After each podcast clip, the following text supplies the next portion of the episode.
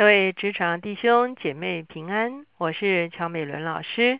今天我们灵修的经文是在尼西米记十三章，我们要从十五节看到三十一节。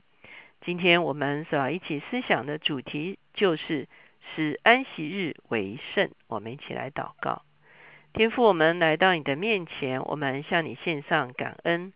啊，你让我们工作六天。啊，第七日要安息，要好来纪念。啊，所有的工，啊都是你自己的工作。啊，我们只是来与你同工。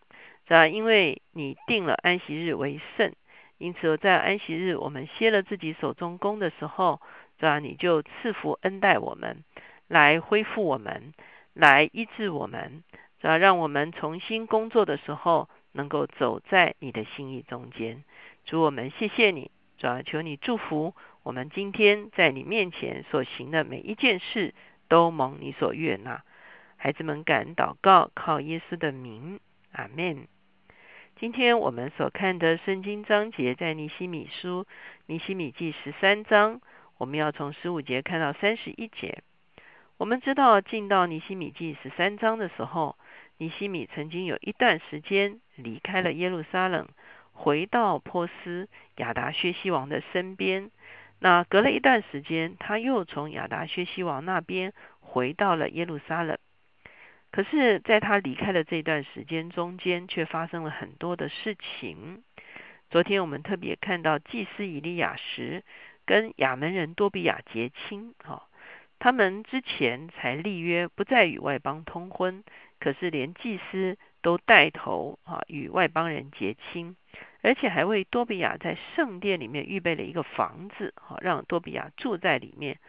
我们知道这是对圣殿来讲是一个很大的一个啊，可以说是一个羞辱哈。那不但如此，而且呢啊，我们会看见立位人呢都离开圣殿了哈。那为什么不再留在圣殿里面服侍呢？因为呢百姓没有献上十分之一，使得圣殿有足够的。献祭之物，以及供给祭司和立位人所使啊使所用之物哈，所以我们会看见啊百姓亏负了十一，而立位人呢亏负了他们的职分哈，所以这是尼西米看到非常感觉到痛心的事情，他也力求恢复这些事情。到了今天的十五节，我们会看尼西米看到另外一件让他感觉到焦虑的事情，就是。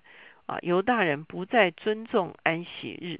我们来看十五节，那些日子，我见犹大啊，我在犹大见有人在安息日榨酒，搬运和捆驮在驴上，又把酒、葡萄、无花果和各样的担子，在安息日担入耶路撒冷。我就在他们卖食物的那日警戒他们。又有太人住耶路撒冷，他们把鱼和各样货物运运进来。在安息日卖给犹大人，我就斥责犹大的贵胄说：“你们怎么行这恶事，犯了安息日呢？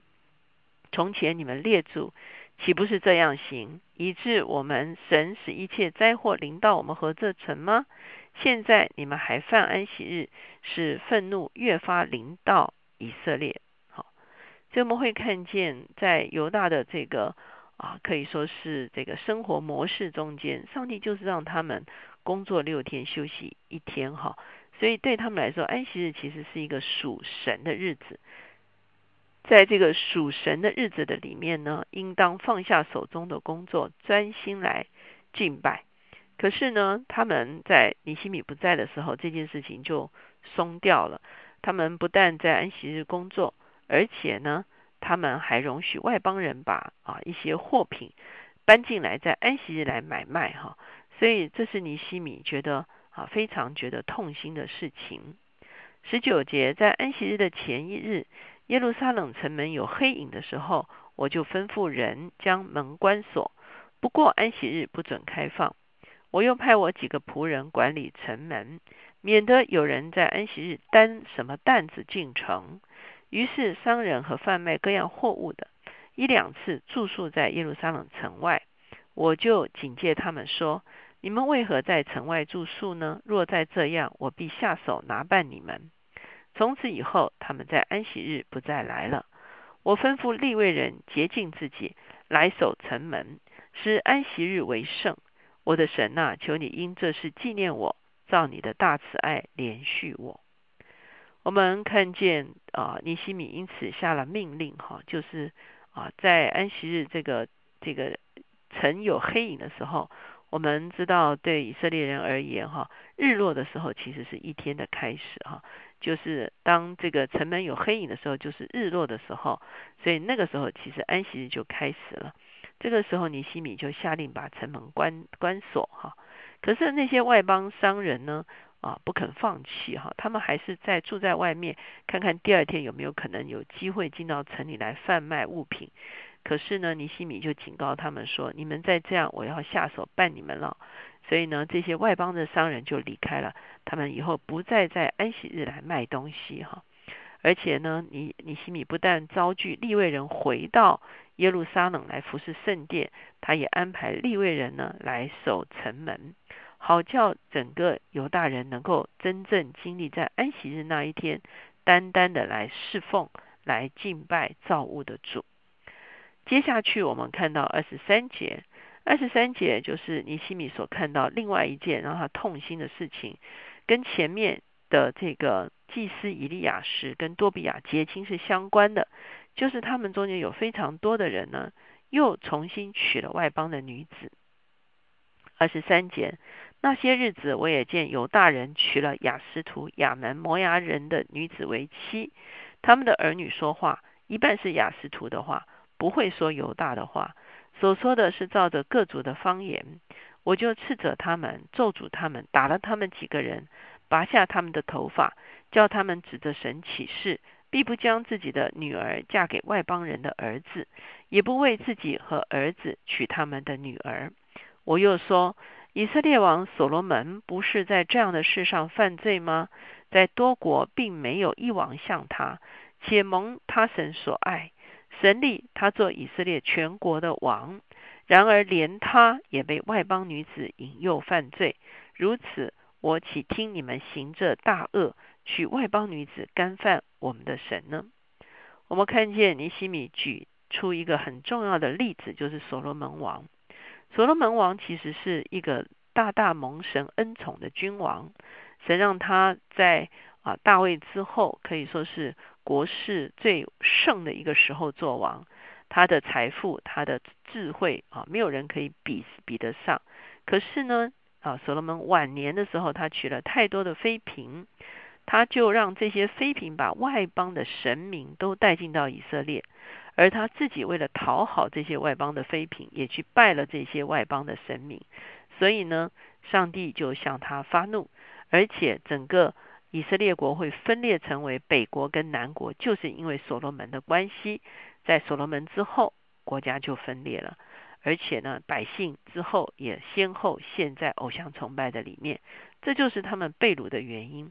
所以尼西米严严的告诉他们说：今天你们通婚。再接下来，你们就是把外邦的神明带进我们的信仰中间，哈。那其实这就是我们当年遭遇上帝啊刑罚的一个真正的原因。难道你们今天还是要再遭遇这样的事吗？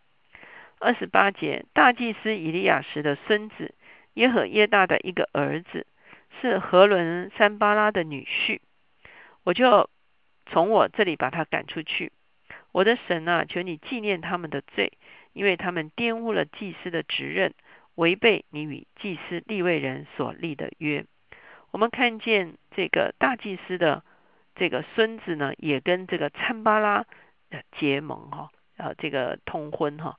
我们记得参巴拉多比亚其实都是尼西米的啊宿敌，而且也是在他们建立啊建造耶路撒冷城墙的时候不断来捣蛋的这一群人哈。可是，就像我前一天说的，很可能大祭司认为自己算是贵族啊的这个身份，而这些人呢，应该也都是外邦的贵族哈，执政者，他们觉得他们社会地位是相当的，所以他们彼此通婚。可是呢，这件事情的确是大大的得罪神，所以我们会看见尼西米也处理了这件事。三十节这样，我洁净他们，使他们离绝一切外邦人，派定祭司和立位人的班次。使他们各尽其职。我又派百姓按定期献财和出俗的土产。我的神啊，求你纪念我，施恩于我。我们看见尼西米回去接连纠正几件事情。他要求百姓重新奉献十分之一。他要求祭司跟立位人要啊过一个圣洁的生活，各尽其职来服侍圣殿。他也要求这个啊他们啊承诺不再跟这个外邦人婚娶。他也重新要求百姓回到一个守安息日的一个。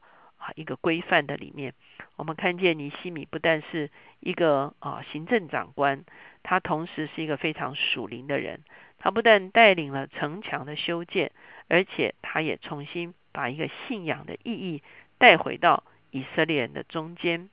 当然，我们知道到了新约的时候，耶稣也曾经指责犹大人过度的在安息日恪守一些啊多余的习俗哈。可是呢，这个在上帝的面前有一日要单单存留下来敬拜上帝的这个实意呢，是却不会是被动摇的。